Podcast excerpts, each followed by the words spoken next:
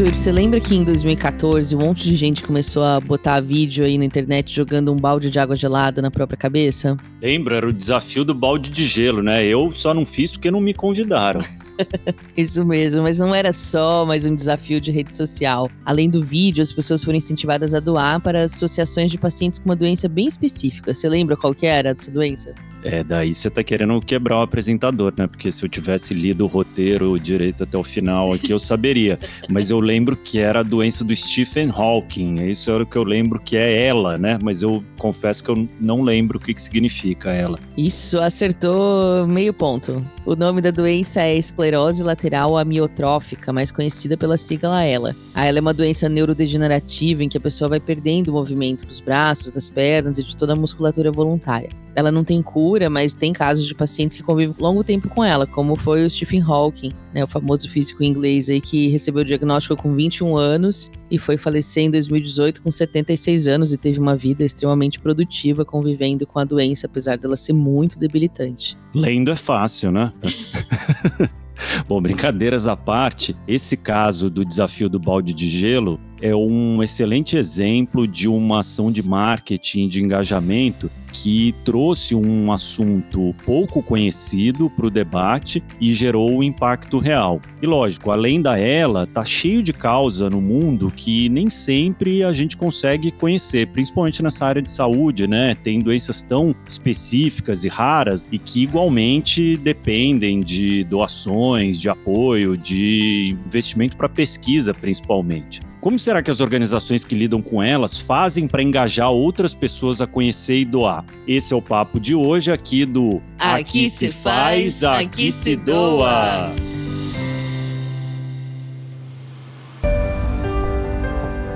Está começando mais um Aqui Se Faz, Aqui Se Doa, o seu podcast semanal sobre cultura de doação, produzido pelo Instituto MOL e pelo Movimento Bem Maior. Eu sou a Roberta Faria e ao meu lado está o Arthur Loubach, para a gente descobrir como organizações que atuam com causas muito específicas fazem para engajar pessoas para além do seu público naturalmente interessado. Pois é, antes da gente seguir aqui nesse debate, fazer só aqui um parênteses que a gente chegou no trigésimo episódio, olha que beleza. Uh! Para se comemorar mesmo, nesse período, né, que as coisas estão tão difíceis, né, botar coisas para rodar, coisas novas e tudo, é um grande acontecimento para a gente, né? Espero que para o nosso ouvinte também, né? Há 30 programas atrás, né? Como o mundo era diferente, né? A gente nem sabia que, por exemplo, tinha corrupção na CBF, a gente tinha outro ministro da saúde, olha que beleza. E a gente, enfim, aqui no programa eu acho que fundamentalmente o que é muito legal é que a gente está conhecendo muita gente muito legal, né? E esse programa eu acho que vem coroar isso, porque a gente tem uma, uma entrevistada hoje das mais especiais desses 30 programas, né?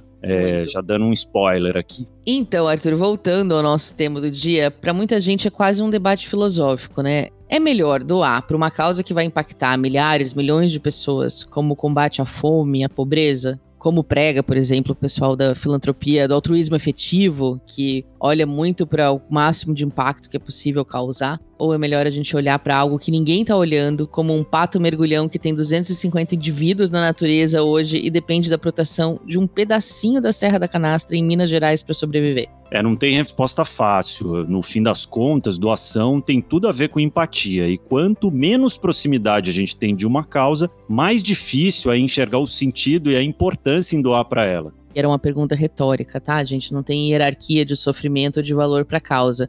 E por falar em empatia, é impossível resistir à história e à simpatia da nossa entrevistada de hoje, a Verônica Stasiak, fundadora e diretora executiva do Unidos pela Vida, o Instituto Brasileiro de Atenção à Fibrose Cística uma ONG que desenvolve projetos de comunicação, educação, pesquisa e advocacy sobre essa doença, que também é conhecida como a doença do beijo salgado. A Verônica é psicóloga, especialista em psicologia clínica, mestrando em ciências farmacêuticas e também está cursando MBA em políticas públicas e direitos sociais. Seja muito bem-vinda, Verônica, ao nosso podcast. Obrigada, Roberta. Obrigada pelo convite. É um prazer imenso estar aqui com vocês.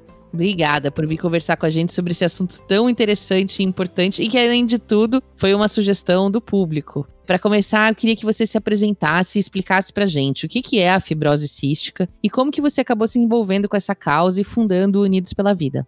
Bom, eu fui descobrir de fato que era fibrose cística só em 2009, quando eu recém tinha completado 23 anos de idade e fui diagnosticada com essa doença. Embora a gente dificilmente tenha ouvido falar em fibrose cística, muito provavelmente você e os ouvintes já conhecem o que é pneumonia de repetição, tosse crônica, dificuldade para ganhar peso e estatura, diarreia, pólipos nasais. E a gente não sabe que se esses sintomas acontecerem de forma repetida e estiverem associados, eles podem significar fibrose cística, que por sua vez é uma doença genética ela pode ser descoberta já quando a criança nasce no teste do pezinho. Ela precisa fazer um exame confirmatório, que é o teste do suor, que ele pode ser feito tanto para confirmar quando o teste do pezinho vem alterado, como para diagnosticar ao longo da vida a partir dos sintomas, como foi comigo aos 23 anos. Então, desde pequena, eu sempre tinha muitas pneumonias, cerca de 4, 5 pneumonias todos os anos. Com 18 anos, eu tirei duas partes do pulmão direito,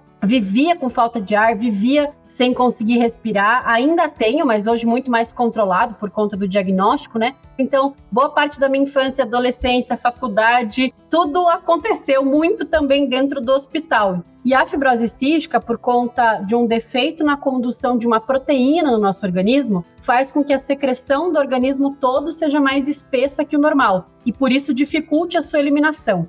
É como se a gente quisesse comer um brigadeiro por um canudinho. Ele não vai passar, porque ele é super espesso. E da mesma forma acontece com a secreção do nosso organismo. Então, as enzimas que o nosso pâncreas libera quando a gente se alimenta para fazer absorção de gordura, de nutriente, aquele catarrinho, que é aquela secreção que fica no pulmão, popularmente conhecida, né? Quando a gente está resfriado ou com tosse, que a gente fala que tá com aquela tosse de cachorro, né? Aquela tosse carregada essa secreção também não consegue ser eliminada e por isso fica impactada no pulmão e por isso gera infecção e pneumonia. E por isso a fibrose cística também é conhecida como mucoviscidose, ou seja, doença do muco mais espesso. E foi só com 23 anos que eu recebi meu diagnóstico, depois de uma pneumonia de quase dois meses internada, respirando por aparelho. Tive alta do hospital depois de um mês, do tipo, vai morrer em casa porque não tem mais o que fazer. Aí fiquei em casa mais um mês internada com home care, respirando por aparelho, enfim.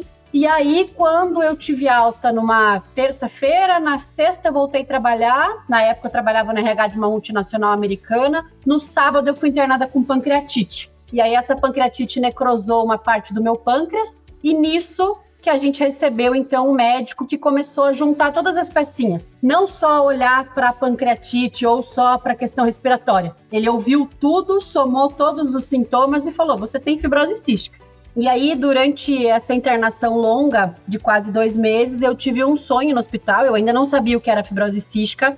E eu acordei e anotei esse sonho. E nele eu tava com várias pessoas embaixo de uma árvore, num campo bem verde. E todo mundo nesse sonho estava respirando por aparelho como eu. Hoje em dia a gente tem visto muito, né? O que, que são os catéteres nasais, os caninhos de oxigênio. Isso faz parte da minha vida desde que eu me conheço por gente. E eu tava nesse sonho, assim como as outras pessoas respirando por aparelho e falando com elas. O que, que a gente deixou de fazer ou o que, que a gente fez de errado para chegar no nível tão extremo da doença, considerando que a gente só tem uma asma, porque era o que eu imaginava que eu tinha. E aí eu falava também sobre a importância que a gente tem que dar para o ar que a gente respira, porque a gente não se dá conta de fato. Hoje está muito mais fácil, digamos assim, para o mundo inteiro valorizar o simples ato de respirar porque era algo que todo mundo fazia de maneira automática. Uma parcela pequena da população tem problema respiratório, embora comparativamente à população mundial, mas não é todo mundo que sente falta de ar o tempo inteiro. E hoje em dia a gente está ouvindo falar muito disso. E na época, no sonho, eu falei exatamente sobre essa questão do valor que a gente tem que dar para esse ar que a gente respira, enfim. E quando eu acordei, eu anotei e comecei um projeto para quem tinha asma, bronquite, doença pulmonar obstrutiva crônica e comecei esse projeto mesmo internado em casa. Quando aconteceu o meu diagnóstico de fibrose cística, eu comecei a estudar a doença, eu já era da área de saúde, estava me formando em psicologia, e eu descobri que, na verdade, tudo que eu tive a vida inteira foi por falta de diagnóstico e de tratamento. E eu me lembro exatamente do lugar, da hora, do momento, da roupa, da situação, que eu olhei para minha mãe e falei: mãe, eu nunca mais vou dormir com essa informação na cabeça. Porque deve ter muitas Verônicas nesse mundo passando pelo que eu passei, sofrendo o que eu sofri, ou que já não estão mais nem aqui para terem a chance que eu tive de ser diagnosticado e tratado. E aí, nessa, entre fios de oxigênio e soro e, e internamento, eu comecei o Unidos pela Vida, que hoje é o Instituto Brasileiro de Atenção à Fibrose Cística, que nasceu com o propósito de tornar a fibrose cística conhecida no Brasil, para que a gente pudesse contribuir para a busca de diagnóstico precoce, tratamento adequado, melhora de qualidade de vida e que a gente pudesse, de alguma forma, salvar a vida das pessoas que estavam sofrendo sem diagnóstico. Verônica, a gente começou esse episódio exemplificando essa questão das doenças muito específicas, né, com o desafio do balde de gelo, que foi um dos primeiros fenômenos aí das redes sociais e para gerar empatia também, né, Verônica? Os pacientes que se mostram convivendo com a doença geram uma conexão mais emocional, né, com a importância da causa, né, para atrair doadores, que é sempre uma, algo importante para qualquer organização, né? De acordo com o Registro Brasileiro de Fibrose Cística, provavelmente você tem números mais atualizados ainda, mas diz aqui que tem no Brasil hoje em torno de 3.500 pessoas com a doença. Você falou que são mais, né? Em torno de 6 mil. São, arredondando 6 mil pessoas. No mundo todo parece que são em torno de 90 mil, é isso? Isso, exatamente. O que também parece bem subdiagnosticado, né? Considerando o tamanho do planeta, né? Com certeza. Mas para a gente comparar com números do câncer, por exemplo, a gente tem aí mais de 600 mil pessoas só no Brasil hoje com câncer, que também é uma doença rara, são poucas pessoas, enfim. E a gente sente na ponta, quando a gente vai captar doações, fazer projetos que gerem doações, que às vezes tem essa mentalidade, assim, de querer apoiar as causas mais universais e menos específicas. A gente sabe que é muito difícil, porque não dá para hierarquizar sofrimento, dizer a minha doença é mais grave que a sua, a minha vida vale mais que a sua. Todos precisam de doação e de apoio. Então, como que a gente conversa com as pessoas para dizer que essa também é uma causa importante, mesmo que ela não te afete diretamente? Recentemente, eu ministrei uma oficina que também falava sobre isso para organizações de esclerose múltipla e artrite reumatoide, que também sentem na pele a mesma coisa, né? Tipo, mas é tão específico que eu faço. Como é que eu faço com que as pessoas entendam? E falando por mim, a grande maioria dos primeiros apoiadores do Unidos até hoje me conheciam com cística. Que ponto final, não conheciam mais ninguém com cística. De novo, né? A gente não está hierarquizando problema, necessidade, demanda, sofrimento, nada disso. Não tem uma competição disso. Estamos apenas pontuando que é muito mais fácil você ouvir falar que você vai ajudar, por exemplo, cachorros que são resgatados da rua, porque isso é comum à vida de qualquer pessoa. Você já se deparou com algum cachorro, algum animal que estava sem alimentos, sem abrigo. Então é mais fácil você entender. Ou, por exemplo, quero ajudar crianças que moram em abrigo, casalar. E aí, se você tem filho, você se identifica de imediato. Puxa vida, minha filha tem tudo: tem fralda, tem comida, tem brinquedo, tem amor. Essas crianças estão sozinhas. Então, você nem pensa, você ajuda se você tiver condição, né? ou hoje em dia, questão de trabalho, alimentação, tudo que a gente está vivendo aí em decorrência da pandemia. Agora, para fibrose cística ou qualquer outra doença, salvo ideias geniais como o desafio do balde de gelo, que fizeram que rapidamente todo mundo passasse a acontecer, eu acho que o que faz brilhar o teu olho é a partir do momento que você segue conversando com alguém, explicando aquilo que você faz, já diria Geraldo Vandré, né? Quem sabe faz a hora e não espera acontecer. Então, se você tem uma causa muito bem definida, uma ideia muito bem estruturada, você tem transparência naquilo que você faz, o teu apoiador vai conseguir entender por A mais B a importância do teu trabalho, eu acho que partindo desta premissa, independe se ela é tão conhecida ou não, porque você vai fazer com que ela se torne conhecida. Você vai conseguir convencer a partir do teu exemplo, do teu trabalho, que o que você faz é necessário, e vou dar o exemplo da fibrose cística, como é que a gente justifica a partir do que a gente já falou aqui. É uma doença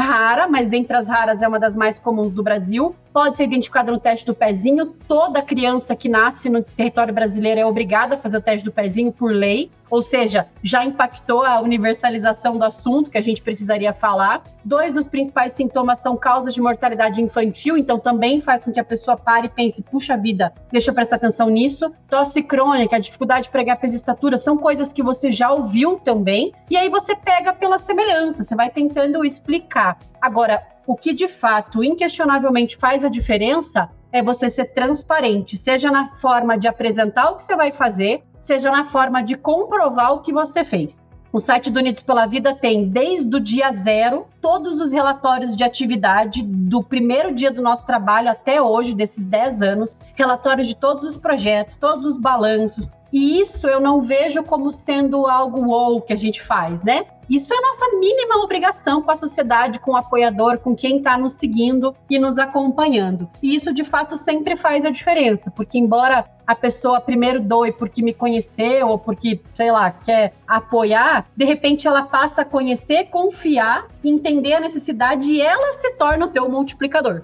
a maior importância é a premissa da transparência e da clareza na hora de explicar o que você quer. Fácil não é, tá, gente? Essa receita não é de bolo, tá? Não acontece assim como um passe de mágica. Mas a gente sua, no meu caso, sora salgado e vamos embora. e, Verônica, que formas criativas vocês têm encontrado de captar doações? de onde tem vindo os recursos para essas instituições ligadas a doenças raras, assim. É mais fácil por empresas que tenham pessoas que tenham esses pacientes na família, ou por pessoa física, ou por leis de incentivo, fundações lá de fora, que outras ideias geniais, tipo o balde do gelo, você tem visto por aí? Conta um pouquinho para inspirar nossos ouvintes. Eu, infelizmente, não tive uma ideia genial do balde do gelo ainda, mas acho que todo mundo desde então segue pensando no que fazer, balde de gelatina, balde de qualquer coisa.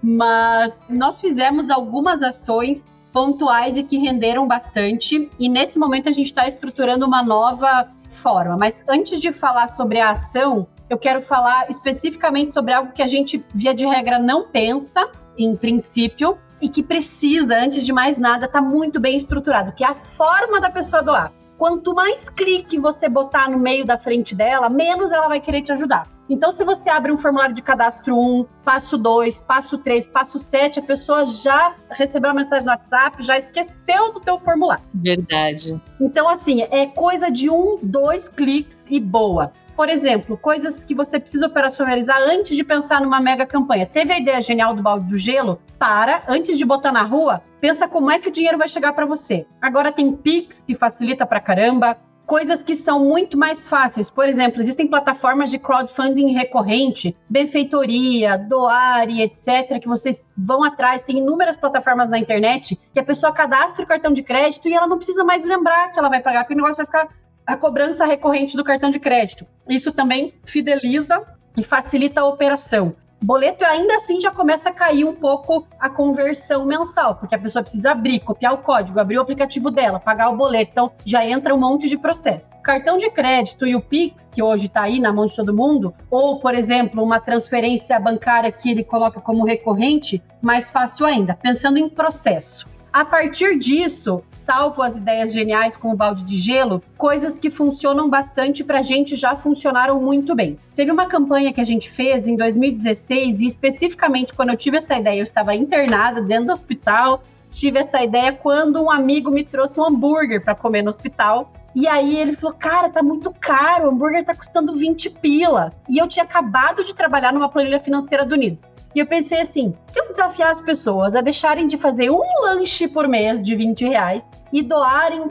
Na época a gente tinha um custo fixo lá que se 200 pessoas doassem 20 reais, a gente cobria o custo fixo daquela época, né? E aí eu lancei esse desafio, fiz uma plataforma de crowdfunding recorrente, que na época era o Unlock, coloquei a meta, expliquei tudo, deixei muito claro qual era a meta. Te convido a deixar de fazer um lanche na rua uma vez por mês para você doar, porque o cara conecta na cabeça que não é, meu Deus, vai estourar meu orçamento. Você conecta uma coisa na outra e você ilustra para a pessoa. Isso também é muito legal fazer esse desafio. E a gente conseguiu quase 80% do que a gente precisava em coisa de uma semana. Porque um amigo foi falando pro outro, e assim, eu não tinha uma agência pró que fez, eu fiz o um negócio, se não me engano, inclusive foi ou no Paint ou no PowerPoint. A arte. muito bom. Foi muito caseira, muito na mão, com o mínimo de capricho e um certo toque. Você deixa o negocinho alinhado bonitinho. E aí eu fiz uma planilha simples, coloquei vários nomes de todo mundo que eu conhecia, contato, ia mandando a mensagem, cara, eu ia escrevendo do lado, converteu, converteu, converteu, converteu.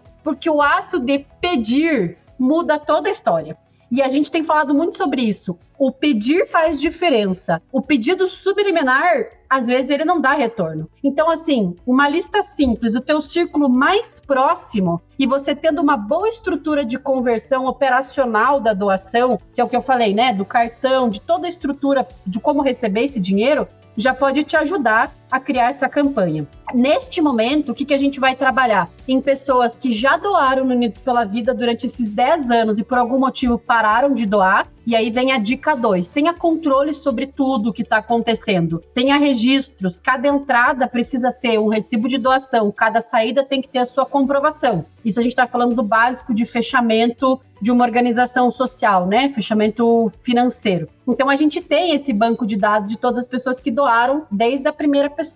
E aí a gente vai começar a ativar essas pessoas de volta para tentarem voltar a doar. E também pessoas que já foram atendidas por nós em algum momento, que estão no nosso CRM de atendimento, para que a gente também possa falar assim: olha, já foi atendida por nós em determinado momento, olha o que a gente mais faz aqui também e como é que você pode nos apoiar. E eu quis também dar esse exemplo de coisas mais próximas, porque a gente sempre fica tentando achar a genialidade do balde de gelo. E às vezes um mini balde de gelo tá tão pertinho da gente e a gente foge um pouco achando que é básico demais. Exatamente, perfeito. Papo muito bom, né? Muito esclarecedor.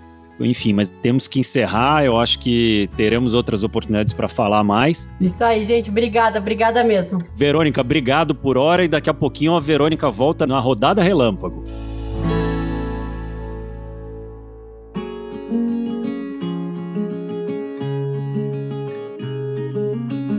Nossa, que legal essa conversa com a Verônica, né? Eu, é, a gente sai daqui, né? Não só inspirado, mas parece que tem uma, uma coisa nova mesmo que a gente está levando para casa. Obrigado aí a nossa diretora Vanessa, toda a produção, por trazer essa pessoa tão legal ao nosso conhecimento, né? Eu espero que a Verônica inspire outras ONGs que atuam com causas que afetam poucas pessoas a continuar com seus trabalhos e também doadores a conhecer trabalhos de instituições como essa, né? As pequenas, que tratam questões específicas. Tomara mesmo, até porque por poucas pessoas, se a gente soma, na verdade, são muita gente. Ainda no tema das doenças raras, segundo um levantamento do Ministério da Saúde, nós temos 13 milhões de brasileiros vivendo com patologias difíceis de serem diagnosticadas e geralmente com tratamento caríssimo é como falar em levar, por exemplo, levar água para uma cidadezinha isolada. Parece muito específico, mas na verdade nós temos mais de um milhão de pessoas sofrendo com a falta de água e desenvolver uma tecnologia que pode ser aplicada em um lugar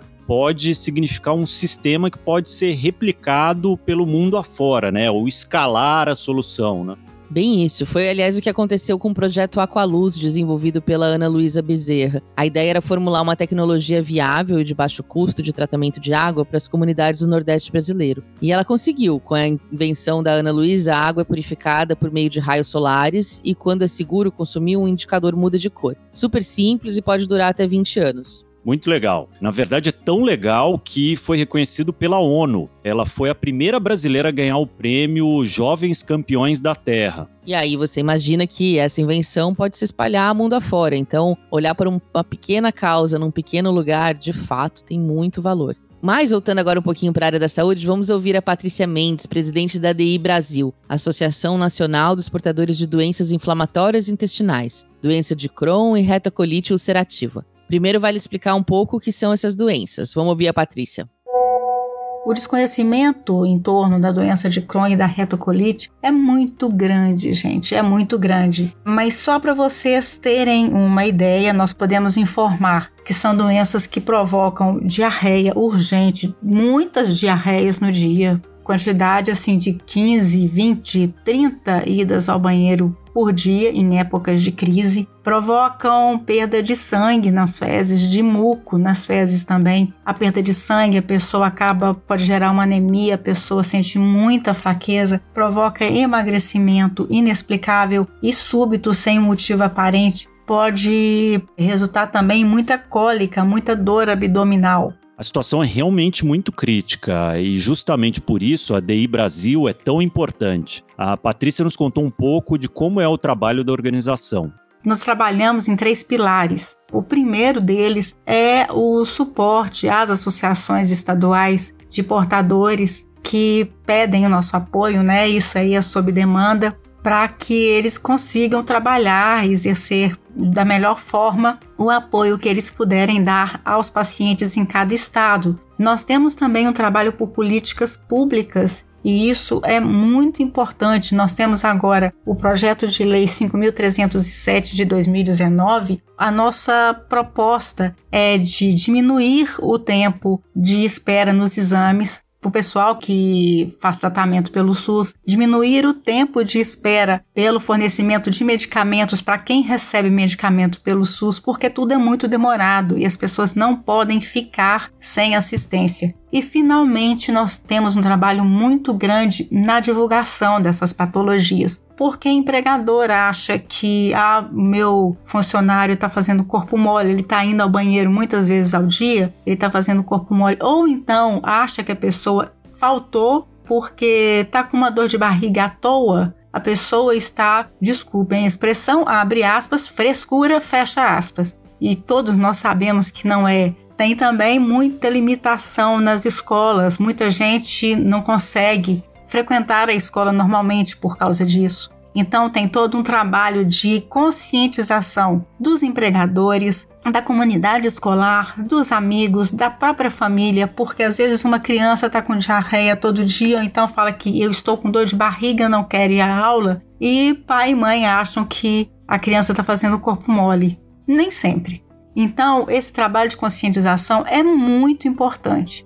Como a gente comentou ao longo de todo o episódio, a questão da divulgação para causas específicas é realmente muito importante. O Como Engajar passa totalmente por explicar o que é e contar a história das pessoas que convivem com a doença. Afinal, são pessoas que depois vão se conectar com pessoas e se mobilizar assim para doação. Hoje a Day Brasil tem uma conta no Facebook, Twitter, Instagram e também tem um canal no YouTube onde fazem um belo trabalho de educação sobre a doença de Crohn e a retocolite ulcerativa. Vale seguir para conhecer o trabalho e apoiar.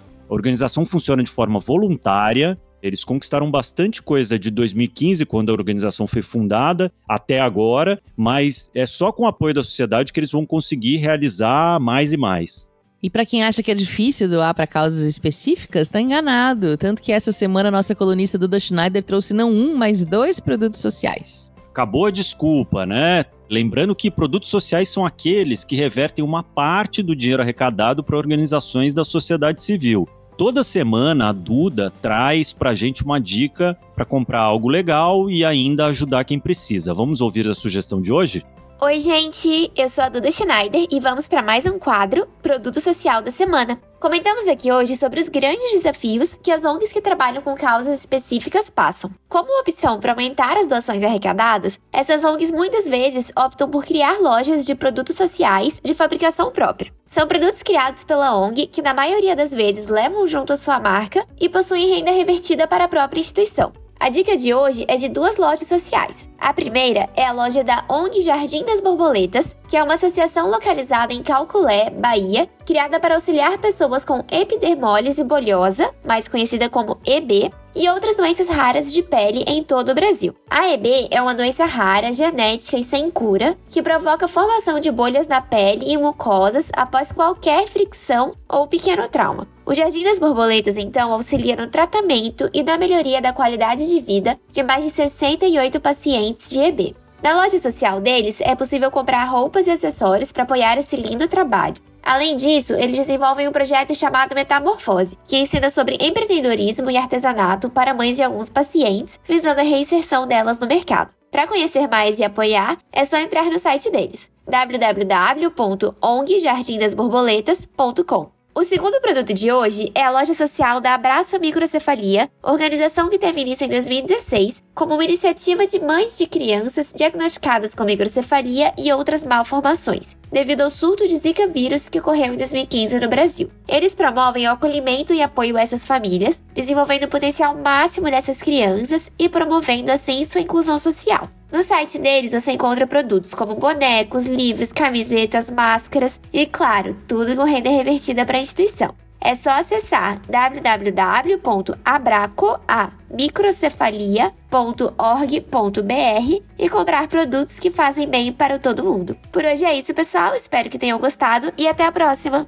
Obrigada, Duda. Legal que as duas iniciativas atuam não só com portadores da doença, mas também com a família, que é super atingida e às vezes acaba sem apoio, se dedicando só a cuidar do paciente, né, e perdendo também sua renda. É muito importante cuidar também de quem cuida. E esse cuidado pode vir de várias formas, inclusive de algumas que não envolvem dinheiro. E esse é o momento que abrimos espaço para nossa outra colunista, Rafa Carvalho, que toda semana traz uma solução para quem quer doar, mas diz: Mas, mas eu não tenho dinheiro. Essa semana a Rafa está super alinhada com a ideia de que precisamos conhecer para doar. E a solução é mais simples do que a gente imagina e tem tudo a ver com o tempo que já passamos nas redes sociais. Oi, gente! Que tema lindo do episódio de hoje, hein? É um lembrete de que o mundo tem histórias diversas e plurais, e por isso mesmo, nada mais justo do que enxergar as nossas causas da mesma maneira, né? Para você que não tem dinheiro, eu chego aqui para fazer aquilo que eu faço em todos os episódios do Aqui se faz, aqui se doa. Eu sou Rafaela Carvalho e sempre trago toda semana uma dica de algo que você pode doar sem abrir a carteira. E gente, a dica de agora é tão simples que se você não estiver fazendo nada parecido, eu sugiro que você faça isso hoje mesmo. Informe-se. Aprenda sobre quem defende causas que têm menor visibilidade. Eu não tô falando para você ir numa ferramenta de busca agora para jogar por lá o nome de alguma doença rara e ler tudo sobre ela, não é isso. Eu tô falando para você tentar descobrir como é o mundo de quem levanta essas bandeiras. Pessoas cuja existência você desconhece, porque simplesmente nunca te ocorreu de procurar. Que tal ir atrás de quem fala para você sobre como é viver com uma doença rara, por exemplo? Ou sobre como é possível batalhar por um turismo mais sustentável? Ou sobre como é ser neuroatípico? E que tal sobre como é viver com uma eletricidade oscilante numa comunidade pequena longe dos grandes centros, ou sobre ser assexual e não sentir que tem um jeito de se reconhecer como parte da comunidade LGBTQ+, mesmo que digam que você é.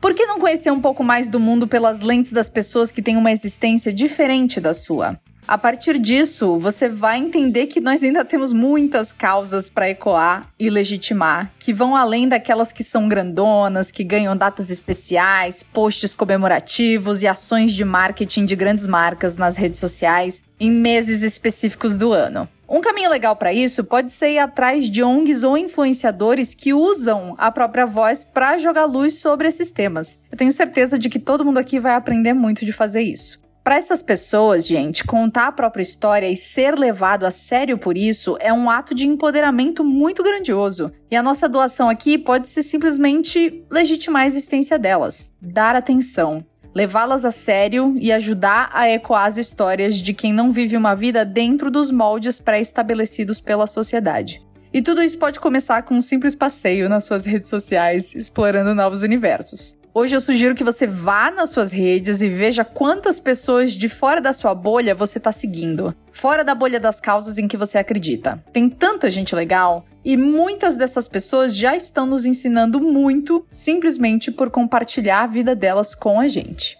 É isso, vejo vocês na semana que vem. Obrigada, Rafa. É realmente muito importante conhecer outras histórias e legitimar outras existências. E você, ouvinte, tem uma causa super específica do coração? Conheceu algum produto social diferentão? Tem uma sugestão de tema sobre o qual gostaria de saber mais? Conta pra gente. A gente está no Instagram, arroba Instituto Mol, ou escreve para o e-mail contato arroba institutomol.org.br. Aproveitando para dizer que o tema desse episódio veio justamente de uma sugestão. Então, por favor, escreva para cá. E para terminar bem o episódio, vamos chamar de novo a Verônica para rodada relâmpago. Opa, estamos de volta agora para a rodada relâmpago. Verônica, eu vou te fazer cinco perguntas e você responde rapidinho com a primeira coisa que tiver na cabeça, tá bom? Tá bom. Qual foi a doação mais recente que você fez? Que eu fiz foi para CUFA. O que você queria ter sabido sobre doação mais cedo na sua vida? Que ela é importantíssima e você precisa tanto fazer, além de só pedir enquanto quem trabalha em organização social. Você também precisa fazer doação. Quem é que te inspira a doar mais? Hoje, minha filha, porque depois que eu me tornei mãe, eu vi o meu trabalho de forma diferente, porque ter fibrose cística é uma coisa, ter um filho com fibrose cística é outra completamente diferente. Embora minha filha não tenha fibrose cística, Hoje eu sinto na pele o que é o amor de mãe, de pai. Então a minha filha me fez pensar muitas coisas e rever muitas coisas, tanto no meu trabalho quanto nas doações que eu faço para causas ligadas à infância, à saúde, etc. Essa é fácil, né? Mas é, vamos seguir o padrão aqui. Qual é a sua causa do coração hoje? Oh, meu Deus do céu! Se eu for puxar a sardinha pro meu lado, é Unidos pela Vida, fibrose cística, as doenças raras. Mas sem falar do que eu faço e amo, porque a gente tem que amar o que a gente faz, são as causas infantis ligadas a doenças da infância, muito também por conta da minha filha e que, de novo, por ter saúde, eu me sinto na obrigação de ajudar as crianças que passam por algum tipo de problema de saúde. E uma sociedade que sabe o que é cultura de doação é uma sociedade mais viva. Muito bom, Verônica. Obrigada, querida. Muito obrigado, querida. Volte sempre. Obrigada, Arthur. Obrigada, Roberta. Foi uma delícia. Obrigada mesmo. E agora acabou mesmo, pessoal. Ah. Ah, mas terça que vem tem mais. Essa temporada ainda tem aí mais 10 episódios, né? Isso, Eu vamos já tô pensando 40. agora de falar na temporada passada e tal, já, já tô forçando demais, né? os patrocinadores para ideia, tem ideia pra mais assim alguns anos de temporada, pra ir até 2030 tranquilamente. Muito bom, e a gente só tem todas essas ideias e todo esse sucesso graças à correalização do Instituto MOL e do Movimento Bem Maior. Eu tô parecendo aqueles programas da tarde lá que faz conexões para falar dos produtos. A produção é da Ana Azevedo, Débora Rodrigues e Vanessa Henriques do Instituto MOL, além das nossas colunistas Duda Schneider e a Rafa Carvalho. A edição de som é do Bicho de Goiaba Podcasts. E é isso. Até, Até mais. mais.